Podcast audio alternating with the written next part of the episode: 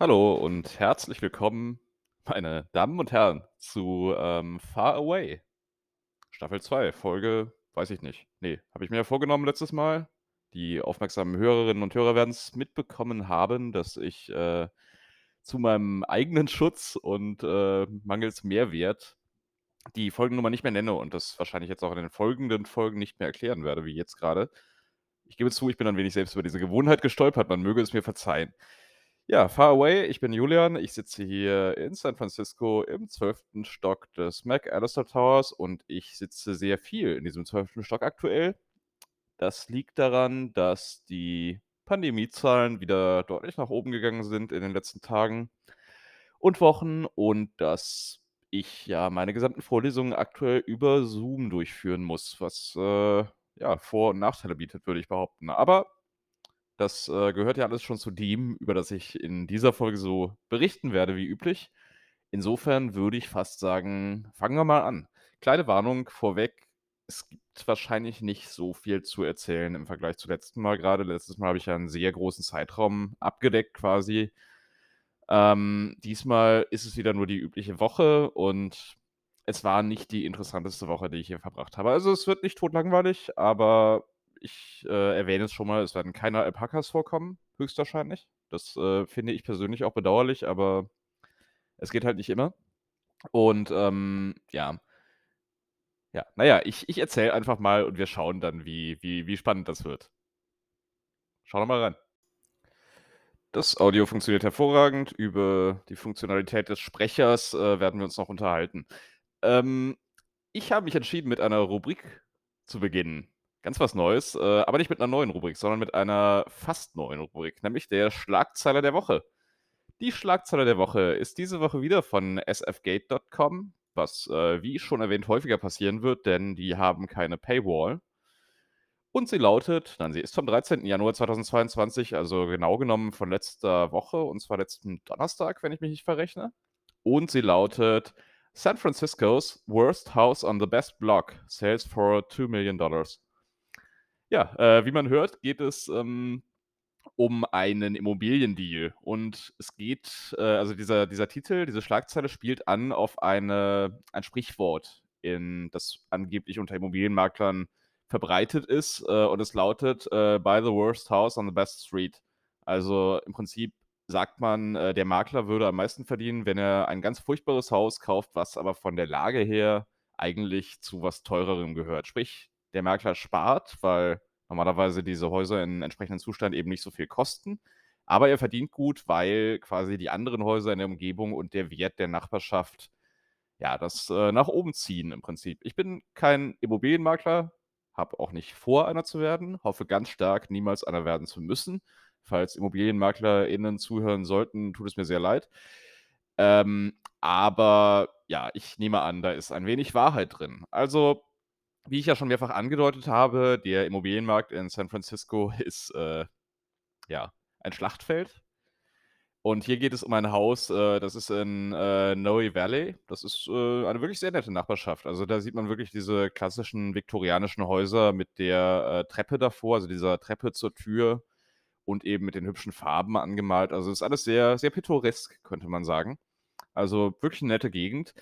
Dieses Haus allerdings, äh, das ist noch vor dem Feuer von 1906 gebaut worden, ist also wirklich alt und es sieht auch so aus. Also, wenn man sich die Bilder dazu anschaut auf, äh, sfgate.com, man findet den Artikel relativ schnell, ähm, wenn man „Worst House“ eingibt oder auf der Startseite 'n bisschen sucht. Äh, also, man hat 'n bisschen Angst, dass das Haus irgendwie direkt runterkommt.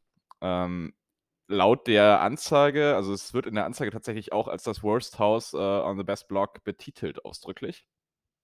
Ähm, laut der Anzeige hat es keine Schlafzimmer und 2 Badezimmer. Es, äh, hat wahrscheinlich man weiß es nicht so ganz genau, aber es hat wahrscheinlich Räume, die als Schlafzimmer gedacht sind.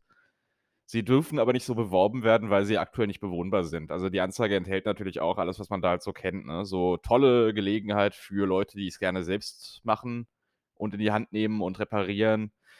Ja, dieses dieser ganze Werbesprech, ne? Also insofern, es ist, äh, schon relativ transparent gehalten, dass man eben sieht, es gibt 'n riesigen Reparaturbedarf und es ist vielleicht im Kontext des aktuellen Immobilienmarktes 'n guter Deal, aber so als Haus, in dem man direkt wohnen will, ist es wahrscheinlich kein guter Deal. Ähm, die Moral von der Geschichte oder was uns das zeigen soll wir reden hier von 'ner Gegend, von 'nem Stadtviertel, wo diese kleinen Häuschen das sind wirklich keine großen Häuser, das sind meistens, äh, Einparteienhäuser, ne? Ähm, wir reden von Stadtvierteln, in dem solche alten Einparteienhäuser in relativ leichter Bauweise für üblicherweise deutlich über 2.000.000 verkauft werden.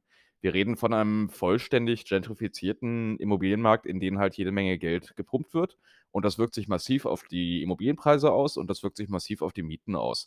Und, äh, diese Beispiele von Häusern, die quasi abrissreif sind und dann trotzdem für 2.000.000 annähernd verkauft werden, die illustrieren das eigentlich ganz gut. Also, dieses Silicon Valley Geld, was hier reingespült wird, das hat natürlich auch Vorteile. Also, ähm, wenn man sich beispielsweise Gehälter in beispielsweise Großkanzleien in der in der Gegend hier anschaut, dann sieht man diese Vorteile recht deutlich. Wir reden nicht nur von sechsstelligen Jahresbeträgen, sondern wir reden von mittleren sechsstelligen Beträgen als Einstiegsgehalt fast schon, ne?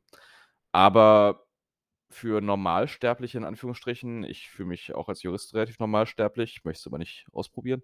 Ähm, auch für Normalsterbliche, ähm, hat das natürlich den Effekt, dass man sich quasi die Stadt nicht mehr leisten kann, ne? Also, äh, auch wenn Silicon Valley Anwalt irgendwie das Vierfache, Fünffache verdient von Kollegen vielleicht in Texas oder so, heißt das nicht, dass Leute, die bei Burger King arbeiten oder in irgend 'ner anderen Kette mehr kriegen oder deutlich mehr kriegen als in anderen Städten. Also, mit 20 Do Dollar die Stunde, was man hier eben im Fastfood-Bereich so bekommt, könnte man in Berlin gut leben, wenn man's vorher in Euro umtauscht, schätze ich. Aber in San Francisco kannst du so eben nicht leben von diesen 20 Dollar. Und das ist 'n relativ deutliches Beispiel dafür, wie's in Kalifornien halt über weite, weite, weite Strecken aussieht. Also, es ist 'n Staat, in dem es teuer ist zu leben. Ich merke es ja selbst und, na ja, man kann das eigentlich nur mit Sorge betrachten. Dennoch, äh, der Artikel als solcher, gerade in Verbindung mit diesem Foto, ist ein recht unterhaltsamer, auch wenn keine Alpakas drin vorkommen. Aber na ja. Gut, das war sie, die Schlagzeile der Woche. So, werden wir mal inhaltlich. Äh, Mittwoch waren wir stehen geblieben. Genau genommen waren wir Mittwochvormittag stehen geblieben letzte Woche, denn da hatte ich noch ganz, ganz übermotiviert und ambitioniert und durch den Jetlag begünstigt beschlossen, ich kann ja den Mittwochvormittag nutzen, um, äh, meinen Podcast aufzuzeichnen. Das habe ich diese Woche, wie man merkt, nicht gemacht. Dazu kommen wir aber noch. Ähm, das heißt, ich hatte quasi den Mittwoch noch vor mir. Der Mittwoch ist aber, wie ich schon andeutete, ein relativ kurzer Tag. Es ist tatsächlich nur eine Veranstaltung, die allerdings dauert immerhin 2 Stunden. Und das ist über Zoom 'ne ganz schöne Zeitdauer, wie ich so langsam immer wieder merke. Äh, jedenfalls hatte ich nur Evidence, also Beweisrecht. Ja, was haben wir da gemacht? Da haben wir, ähm, über Unfair Prejudice gesprochen. Das heißt, äh, wenn ein Beweismittel sowohl relevant ist für also, sowohl Beweiswert hat, als auch relevant ist für den Fall, für das, was bewiesen werden soll, dann kann es trotzdem ausgeschlossen werden, wenn es die Gefahr birgt, dass die Jury in irgendeiner Weise, ja, bei emotional beeinflusst wird, könnte man sagen. Also, natürlich, jeder Beweis hat irgendwie Einfluss auf die Jury, sonst wäre er ja nicht relevant. Aber es geht eben um diesen unfairen Einfluss. Also, dass man quasi suggestive Aussagen nutzt oder generelle Vorurteile nutzt. Ähm, das ist eben so die Sache. Also, 'n gutes Beispiel sind zum Beispiel äh, gutes Beispiel sind zum Beispiel das ist ein hervorragender Satz sprachlich und auch sonst, auch inhaltlich super. Ähm, Beispiel bei beispielsweise könnte man nennen, eben Beweismittel, die sich auf, äh, vorherige Verurteilungen beziehen. Also, das ist nicht immer vollkommen ausgeschlossen und natürlich in gewisser Weise könnte man sagen, jemand, der schon viele Verurteilungen hat, hat wahrscheinlich 'ne höhere Wahrscheinlichkeit hat wahrscheinlich 'ne höhere Wahrscheinlichkeit. Das, äh, mache ich noch 'n paar Mal heute, glaube ich. Das ist toll. Das ist rhetorisch überragend. Also, jemand, der schon mehrfach für Straftaten verurteilt wurde, hat 'ne höhere Wahrscheinlichkeit, 'ne Straftat begangen zu haben, als jemand, der noch nie in seinem Leben verurteilt wurde. Ich denke, das kann man so sagen. Das ist, äh mir sträubt sich da alles gegen. Ich glaube, das merkt man 'n bisschen, weil das natürlich nicht die Idee des Rechts ist. Und da geht's dann eben auch darum, äh, warum das unfair ist in vielen Fällen. Das Recht hat ja die Idee, Menschen für ihre Taten zu bestrafen, aber eben nicht doppelt zu bestrafen. Also, wenn jemand eine Strafe bekommen hat für ein Verhalten und die dann verbüßt hat, dann ist es damit auch getan. Das ist eben diese Idee der Resozialisierung. Niemand soll auf ewig gebrandmarkt sein. In Deutschland zumindest wird das Strafregister ja auch gelöscht. Ich weiß nicht, wie das in den USA ist, wahrscheinlich nicht. Wobei auch in Deutschland Gerichte Zugriff haben auf das vollständige Strafregister. Das darf man nicht vergessen. Ähm, diese Löschung ist also quasi vor allem gegenüber Arbeitgebern relevant und sie ist relevant, was die äh, Benutzbarkeit als Beweismittel angeht. Sprich, äh, auch in Deutschland sehr, sehr lang zurückliegende Verurteilungen dürfen nicht als Beweismittel genutzt werden. Und das ist im Prinzip dieser, genau dieser Gedanke, der dahinter steckt, dass man eben Menschen nicht für auf ewig bestrafen will. Wenn man jetzt einer Jury vorlegt, quasi, dass man da jemanden hat, äh, dass der, der äh, vielleicht vor 30 Jahren schon mal einen Mord begangen hat und dann noch einen vor 10 Jahren. Und äh, zwar haben wir hier keine Beweise, die ihn direkt äh, mit dem Verbrechen, um das es hier geht, verbinden, aber das ist jemand, der begeht Morde. Dann wird das diese Jury beeinflussen und das will man eben verhindern. Und deswegen Unfair Prejudice. Äh, das ist klassisch der Fall bei Verbrechen, die quasi sich darauf beziehen, dass man eine Waffe besessen hat. Also das äh, Second Amendment erlaubt ja jedem Bürger leider eine Waffe zu besitzen oder auch mehrere. Beliebig viele, könnte man auch sagen. Und ähm, das ist aber ausgenommen im Falle von Straftätern. Also das hat der Supreme Court auch bestätigt. Äh, StraftäterInnen darf untersagt werden, eine Waffe zu besitzen. Und wenn dann eben StraftäterInnen eine Waffe besessen haben, dann ist die Straftat, die sie begangen haben, natürlich relevant für dieses Verfahren. Und dann kann es sein, dass dieser Beweis entsprechend eingeführt werden darf. Kann sein, muss aber nicht sein. Dazu kommen wir dann aber eine Woche später und das will ich, also gerade eben quasi, und das möchte ich ja hier nicht vorwegnehmen. Das war also der Mittwoch. Äh, jenseits von Uni war nicht viel. Äh, gilt für die ganze Woche, sage ich jetzt schon mal. Ist gerade so, es sind die Zeiten. Aber ja, der Mittwoch. Ich muss mir irgendwann im Zuge dieser Folge überlegen, wie ich es verhindere, dass äh, diese, diese Podcast-Folge tatsächlich zu einem Rechtspodcast wird. Das möchte ja auch niemand. Ähm, aber bis dahin äh, werde ich noch mal kurz von meinem Donnerstag berichten. Das ist ja so der längste Tag. Also der Dienstag und Donnerstag sind die längsten Tage der Woche und der Donnerstag ist besonders deswegen sehr lang, weil er direkt vor meinem Wochenende liegt. Ähm, Dienstag habe ich nie gemocht, glaube ich. Donnerstag habe ich eigentlich immer ganz gerne gemocht, auch in der Schule und so, weil Donnerstag ist irgendwie, da hast du es fast geschafft. Dienstag ist ein, ist ein blöder Tag. Da hast du die Energie vom Wochenende nicht mehr und äh, naja, ich äh, schweife ab, glaube ich.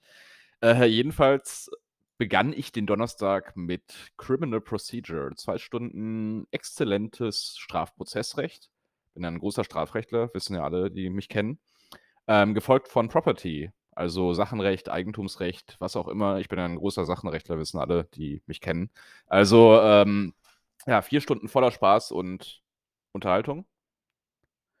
Aber man muss sagen, beide, beide Profs machen das äh, schon recht angenehm und gestalten schon eine interessante Atmosphäre. Außerdem, Strafrecht hat ja seinen Reiz, ne? Wenn es so um Mord und Totschlag und äh, Embezzlement darüber spreche ich gleich noch, geht äh, und so lustige Sachen, dann äh, ist das natürlich irgendwie schon auch spannend. Also menschliche Abgründe, die habe ich ja im Zivilrecht. Ja, ich, äh, ich tue jetzt nicht so, als gäbe es im Zivilrecht keine menschlichen Abgründe. Da geht es um Geld und wenn es um Geld geht, dann ist der menschliche Abgrund nicht weit. Falls das äh, als Kapitalismuskritik wahrgenommen werden sollte, ja, ja, es war eine, glaube ich. Das äh, ist manchmal auch Antikapitalismus, ist ein legitimes Thema dieses Podcasts. Das Einzige, worüber ich nicht sprechen will, ist Jura. Eigentlich. Klappt so gut wie nie. Aber naja, so ist das. Ähm, wie auch immer. Wetter ist übrigens sehr, sehr gut. Also ich habe gerade, deswegen äh, klang ich so abgelenkt, ich habe gerade ein bisschen aus dem Fenster geschaut und darüber sinniert, äh, wie dramatisch schlimm doch ein Winter ist, in dem man durchgängig mindestens 15 Grad hat. Aber ich möchte euch ja nicht, ich möchte euch ja nicht neidisch machen. Ich möchte ich möchte gleich rausgehen. Ich möchte also äh, weiter über meine Woche sprechen, damit ich dann gleich dieses Zimmer verlassen kann, in dem ich jetzt schon den ganzen Tag sitze. Also machen wir mal schnell weiter. Äh, Evidence on Property, ähm, Quatsch, Criminal Procedure äh, und äh, Property. Ähm, ja, es äh, war alles noch so ein bisschen aufwärmen, würde ich sagen. Also, was ich jetzt schon merke, beide Kurse sind sehr leseintensiv und deswegen kann ich tatsächlich gerade gar nicht sagen, was wir letzten Donnerstag besprochen haben und was wir quasi gestern besprochen haben. Das ist einfach so viel Stoff gerade, der da mir irgendwie passiert und mit dem ich konfrontiert bin. Ähm, ja, schwierig. Aber irgendwann war auch dieser Donnerstag geschafft und dann habe ich etwas Spannendes gemacht. Ich habe nämlich ja letztes Semester einen Scheck von der Uni bekommen über 225 Dollar. Jetzt äh, bin ich aber nicht, immer noch nicht in der Lage, ein äh, US-Bankkonto inne zu haben. Ja. Ähm, und deswegen kann ich so Schecks nicht online einlösen. Also, normalerweise gibt's da 'ne App für, da kannst du 'n Foto machen und dann, äh 'n Foto machen und, äh, dann genau, wird das umgewandelt in Geld, also der Scheck, nicht das Foto. Äh, ich musste aber ganz persönlich in eine Wells-Fargo-Filiale gehen. Wells Fargo verbinde ich immer so 'n bisschen mit, äh, Lucky Luke Postkutschen, das ist ganz nett. Ähm, und, äh, ja, ich war erfolgreich. Also, ich durfte kein Konto eröffnen vor Ort, denn die meinten, das würde zu lange dauern und, äh, halb Tenderloin war in dieser Filiale mit finanziellen Anliegen. Aber ich durfte zumindest gratis meinen Scheck in einen Umschlag voller Bargeld umtauschen. Das ist eine Premiere. Ich habe, äh, jetzt das 1. Mal in den USA einen Scheck eingelöst. In Deutschland habe ich das schon mal gemacht.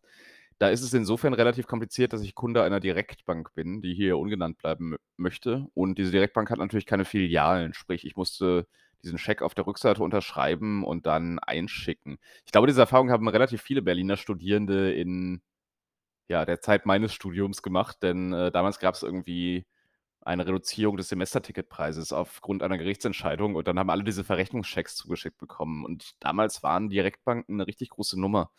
Das heißt, wahrscheinlich waren viele in der Situation wie ich und haben damals ihren 1. Scheck eingelöst. Na ja, jetzt habe ich auch meinen 1. Dollarscheck eingelöst und habe jetzt jede Menge Bargeld äh, von dem ich nicht weiß, was ich damit machen soll. Ich war danach bei Safeways und habe festgestellt, ähm, dass da es da wohl ein Dauerangebot gibt jede Woche und man 12 Bagel für 5 bekommt. Ich habe also ich hatte es mir ausgerechnet, es waren irgendwie 585 Bagel, glaube ich. Äh, ich rechne es jetzt nicht noch mal nach, weil gleichzeitig sprechen und rechnen ich bin ganz gut im Kopfrechnen, aber ich bin nicht gut im Multitasking. Ähm, jedenfalls, ich hätte mir 585 Bagels kaufen können, aber dann hätte ich halt 585 Bagels gehabt und, äh, ja. Deswegen habe ich jetzt immer noch jede Menge Bargeld hier rumliegen und weiß nicht, was ich damit tun soll. Ich bitte darum, von, äh, Bewerbungen für den Empfang dieses Geldes abzusehen, denn das ist gar nicht so witzig. Wobei, 'n bisschen witzig ist es, aber es wird nichts bringen. Ja, das, äh, war mein Donnerstag. Toll, ne? Freitags habe ich ja dieses Semester frei. Ähm hm, das klang 'n bisschen wie aus dem Sams. Sehr schön. Äh, ja, Freitag habe ich frei, aber, äh, sollte ich jemals dieses Podcast zu einem Videoformat umwandeln, was übrigens nie passieren wird, obwohl ich jetzt eine neue Webcam habe und damit auch großartige Geschichten streamen könnte. Vielleicht mache ich mal 'ne Sonderfolge. Vielleicht mache ich mal 'ne Videosonderfolge. Das ist gar keine so schlechte Idee. Wahrscheinlich ist es 'ne furchtbare Idee, aber das werde ich dann erst sehen. Nun ja, ähm, wenn das ein Videoformat wäre, hättet ihr sehen können, dass ich hier grade in die Luft, äh, so Anführungszeichen gemalt habe bei dem Wort frei, nicht bei dem Wort Freitag. Äh, denn natürlich gibt es keine Freiheit in einer unfreien Gesellschaft. Das ist zwar auch richtig, aber, ähm, ich meinte eigentlich in der Vorbereitung auf, äh, juristische Prüfungen. Und bei mir ist es ja das Bar-Exam, das im Sommer ansteht, im Ende Juli wohlgemerkt, wodurch ich übrigens 2 Hochzeiten in Berlin verpasse. Das tut mir für alle Beteiligten sehr, sehr leid, falls sie zuhören sollten. Also, es tut mir um alle Beteiligten sehr, sehr leid. Es tut mir vor allem für mich selber leid, denn ich bin mir sicher, beide Hochzeiten werden, äh, wunderbar werden. Äh, ich nenne keine Namen, natürlich nicht. Hm, jedenfalls, äh, genau, dieses Bar-Exam, die Vorbereitung, die beginnt quasi für mich jetzt schon, denn ich habe ja nur 1 Jahr Zeit, mich mit dem amerikanischen Recht zu befassen. Und dadurch haben natürlich JD-Studierende, die dafür 3 Jahre Zeit haben, halt 'n Vorsprung, ne? Also, es gibt insgesamt, ich glaube, 8 Bar-Exam-Fächer. Mal schauen, ob ich sie alle zusammenkriege. Das ist, äh, Civil Procedure, das ist Constitutional Law, das ist Property, das ist, äh, Criminal Procedure, das ist Criminal Law. Ähm, dann haben wir Torts. Dann haben wir Contracts. Und äh, ja. Das 8. fehlt natürlich. Das war eigentlich klar, dass ich 7 zusammenkriege. Das, äh, war sehr absehbar. Ach ja, Evidence. Das ist sogar 'n Fach, was ich jetzt grade habe. Das hätte man eigentlich vielleicht wissen sollen. Ja, ähm, und wie man als aufmerksamer Sternchen Hörer Sternchen in, äh, dieses Podcastes, mitbekommen haben wird, habe ich einige dieser Fächer schon gehabt oder habe sie jetzt. Also, Crim-Pro, Property, Evidence habe ich jetzt grade als examensrelevante Fächer, wie man im Juristendeutsch so schön sagt. Ähm, und letztes Semester hatte ich Constitutional Law, Criminal Procedure und 'n paar Elemente, würde ich sagen, von Contracts. Nicht so richtig, aber es kam 'n bisschen vor. Also, ähm, wenn man das so berechnet, fehlen mir 3 Fächer. Das ist Criminal Law, das ist, äh, Torts.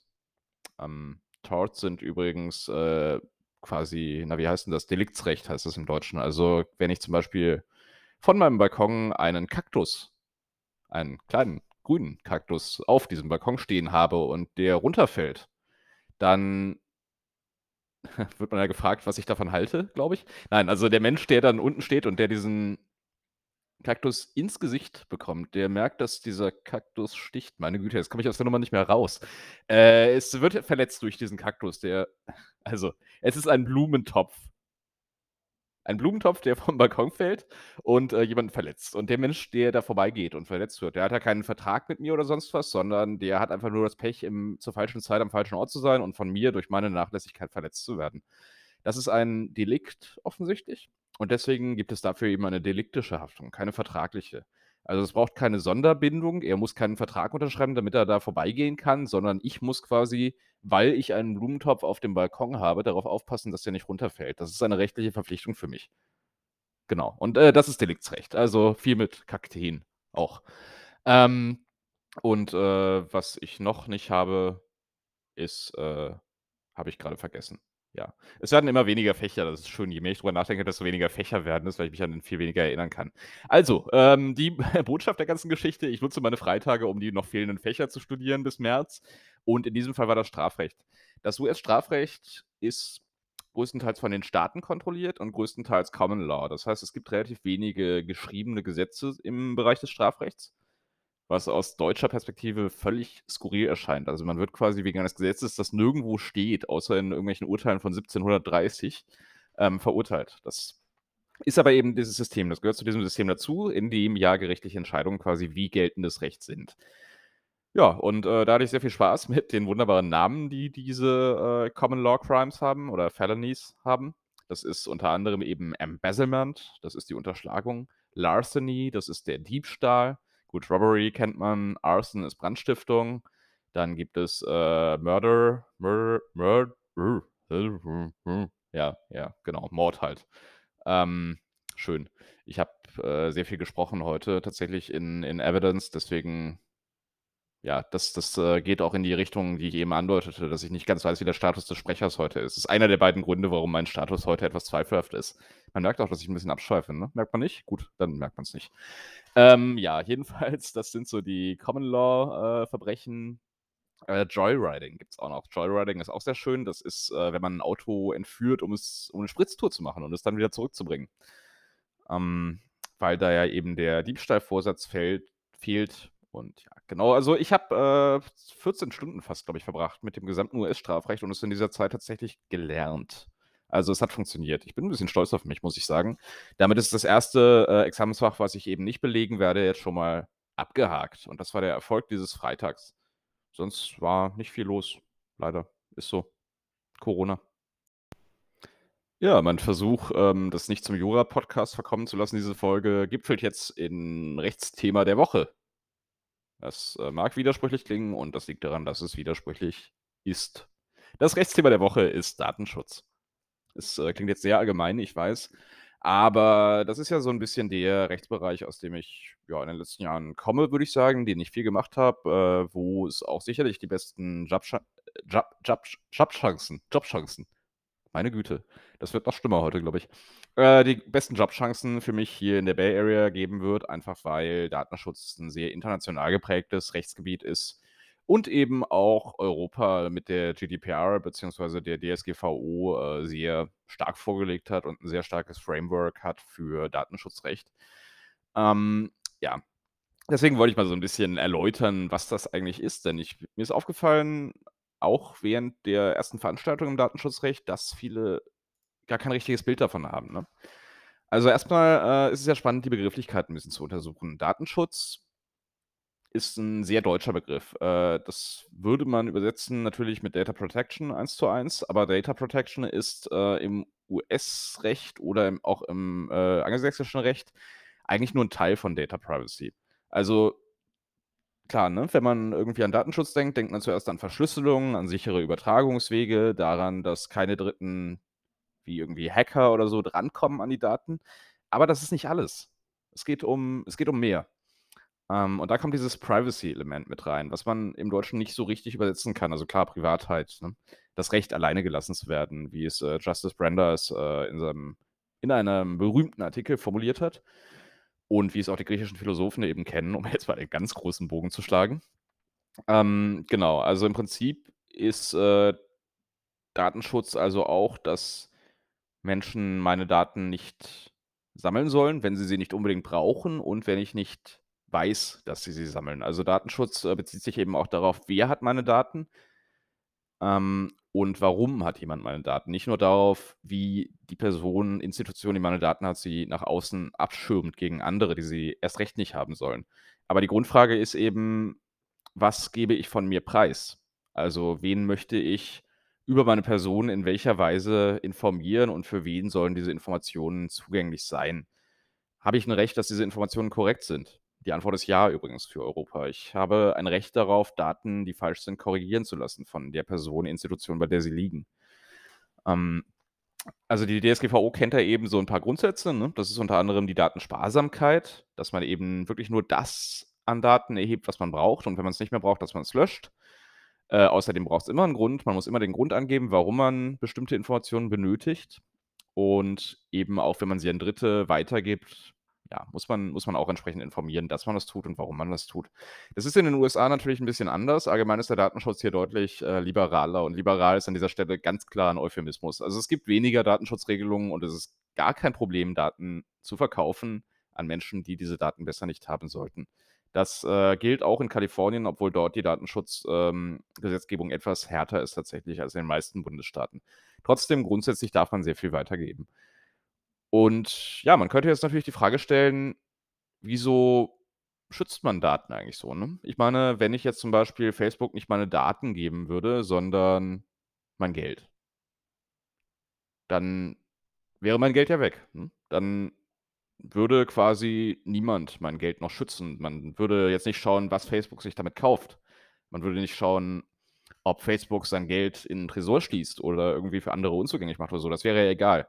Und, äh, die Antwort, warum das bei Daten anders ist, liegt natürlich darin, dass ich selbst ja nicht aus diesen Daten verschwinde. Also, beim Geld bin ich quasi aus der Rechnung gestrichen, sobald ich es weitergebe. Bei den Daten bin ich es nicht. Diese Daten kann ich gar nicht verkaufen in dem Sinne, dass ich sie eben abgebe, sondern es werden immer meine Daten bleiben, auch dann, wenn sie woanders sind. Also, es ist quasi ein Teil von mir, der weitergegeben wird. Und das ist eben der große Unterschied. Und, äh, deswegen kommen wir eben in den USA zu diesem sehr ganzheitlichen Bild von Privatsphäre, von Daten und von, äh, dem Schutz dieser Daten und der Privatsphäre. Also, es, äh, wird anders wahrgenommen und ich denke, dieses deutsche Wort Datenschutz, das bringt das auch nicht hinreichend zum Ausdruck, worum es eigentlich geht. Also, um es vielleicht klarer zu gestalten, Datenschutz ist an sich ein Freiheitsrecht und ein Abwehrrecht. Es ist nicht nur das Abwehrrecht, sondern es ist auch das Freiheitsrecht.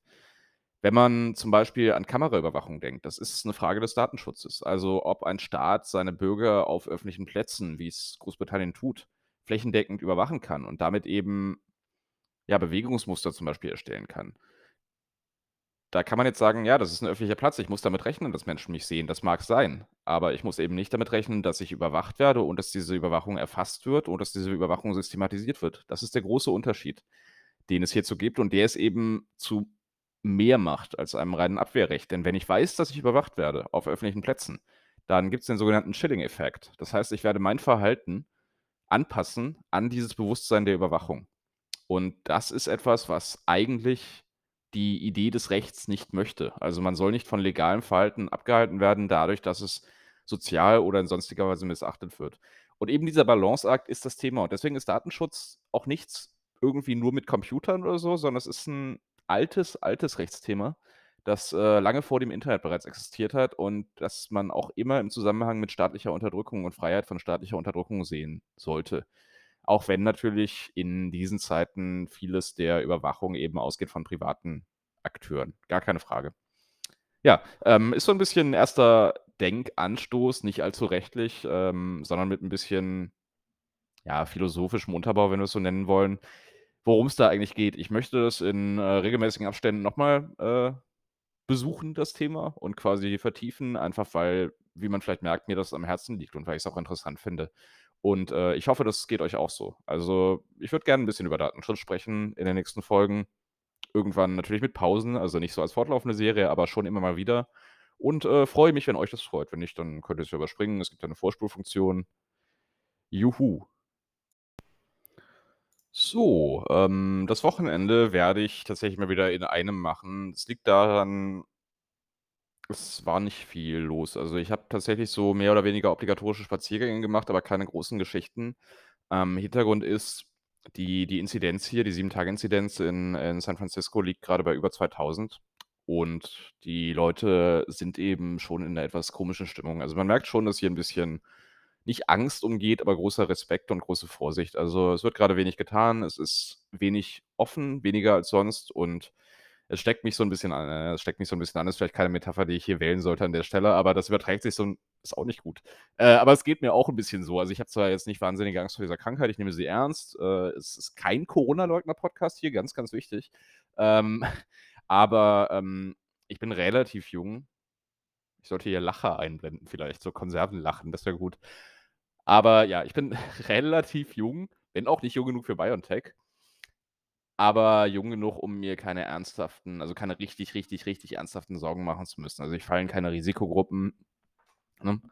Und insofern denke ich, sollte mich das erwischen, diese Krankheit, dann würde ich das aller Wahrscheinlichkeit nach ganz gut überstehen, aber trotzdem, es geht ja auch um mehr, es geht ja auch nicht nur um mich, sondern es geht ja um die ganze Gesellschaft. Ihr wisst das alle, ich muss gar nicht so dozieren. Ihr wisst, dass ihr euch impfen lassen solltet, ihr wisst das eh, weil ihr geimpft seid, ihr wisst auch, dass ihr geboostert seid und das ist 'ne super Sache.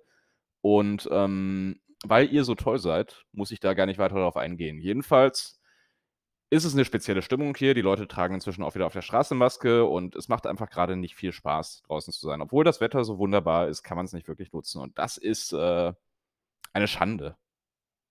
It's a shame ist, glaube ich, viel geläufiger als das ist eine Schande, aber, ähm, es ist ein ein Shame. Das ist es auf jeden Fall.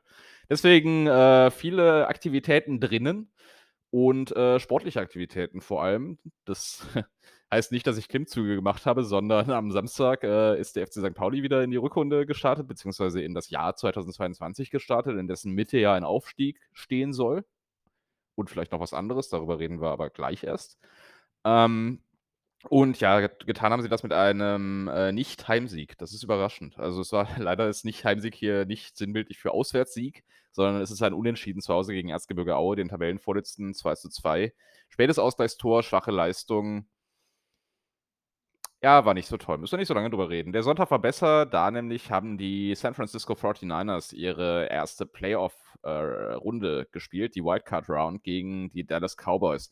Das ist 'n relativ prestigetech trächtiges, großes, historisches Duell. Also, einerseits, weil Texas gegen Kalifornien natürlich auch 2 verschiedene Amerikas repräsentiert, ne? Das, äh, etwas also, sehr konservative Texas in vielen Teilen und, äh, das fortschrittliche, moderne, liberale Kalifornien, also, als Gegenbild. Ähm, quasi die Cowboys und die SchauspielerInnen.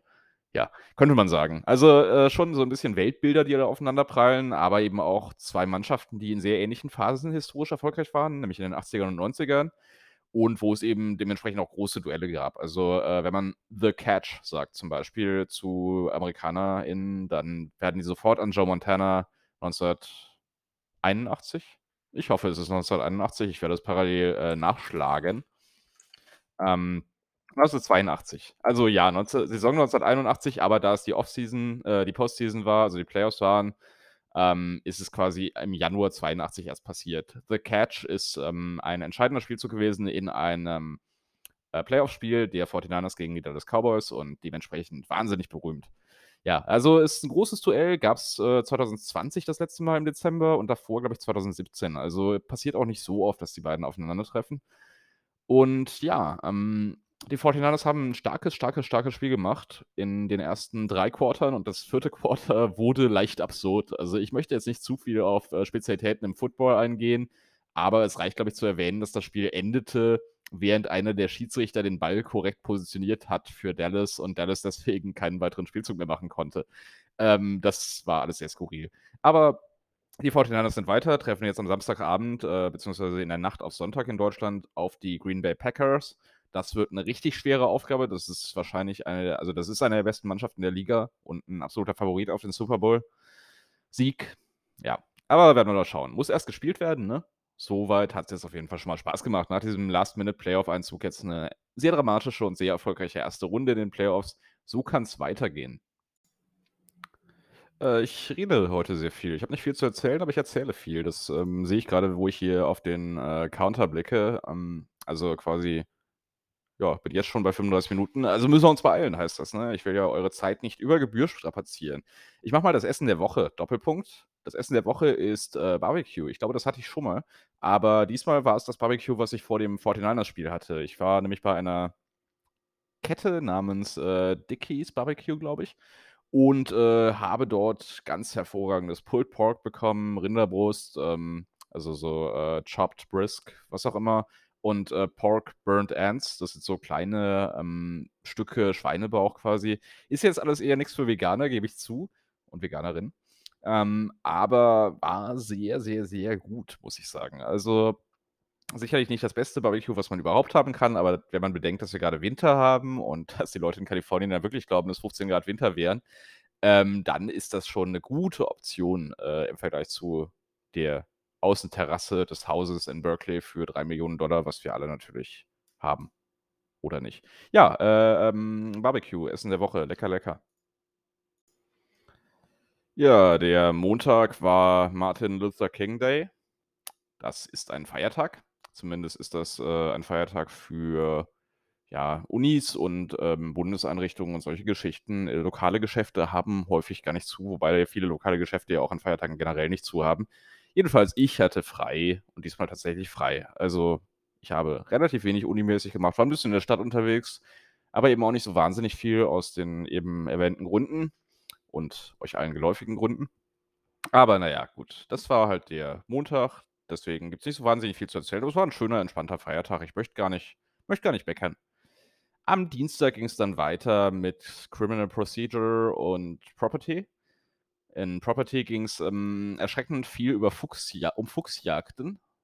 Also, unter anderem um die Frage, wann ein wann man Eigentum an einem Fuchs erwirbt, wenn man ihn tötet oder schon, wenn man ihn verfolgt. Das, äh, ist 'ne sehr aktuelle Frage, die sich grade in vielen Großstädten natürlich, äh, tagtäglich stellt. Ich, ähm, erspähe von meinem Fenster hier ganze Rudel von Füchsen auf den Straßen San Franciscos.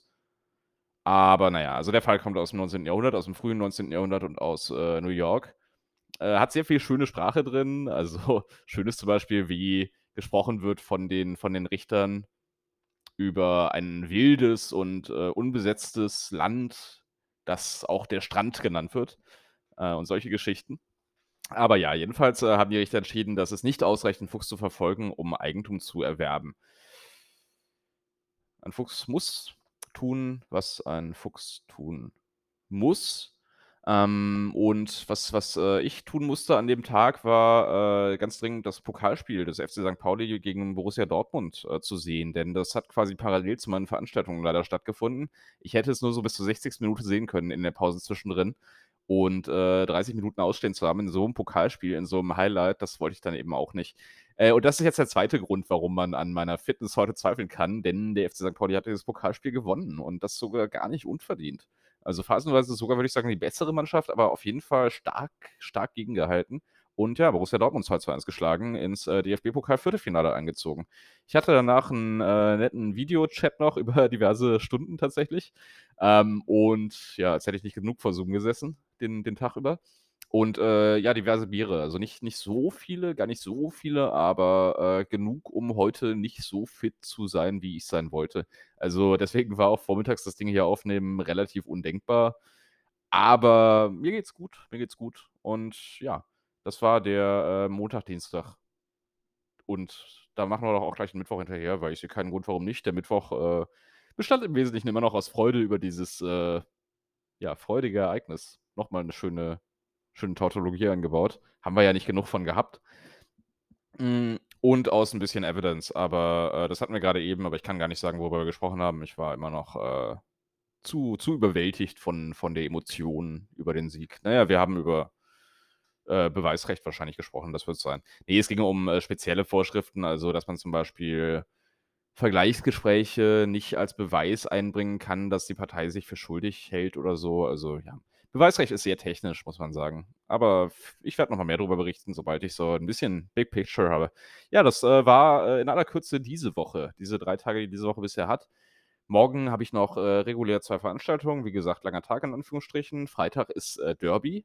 Also, der FC St. Pauli gibt sich beim Hamburger SV die Ehre. Und ja, dann ist Wochenende. Ich hoffe, dass ich ein bisschen mehr vor die Tür komme und ein bisschen mehr spektakulärere Sachen machen kann. Vielleicht auch mal wieder einen Ort der Woche finde, denn diese, äh, diese Rubrik, die gibt es noch, die ist nur gerade pausiert. Und äh, ja, ja, meine Güte, dann mache ich doch gar keine neue Audiodatei, sondern äh, gehe direkt hier ins Outro rein.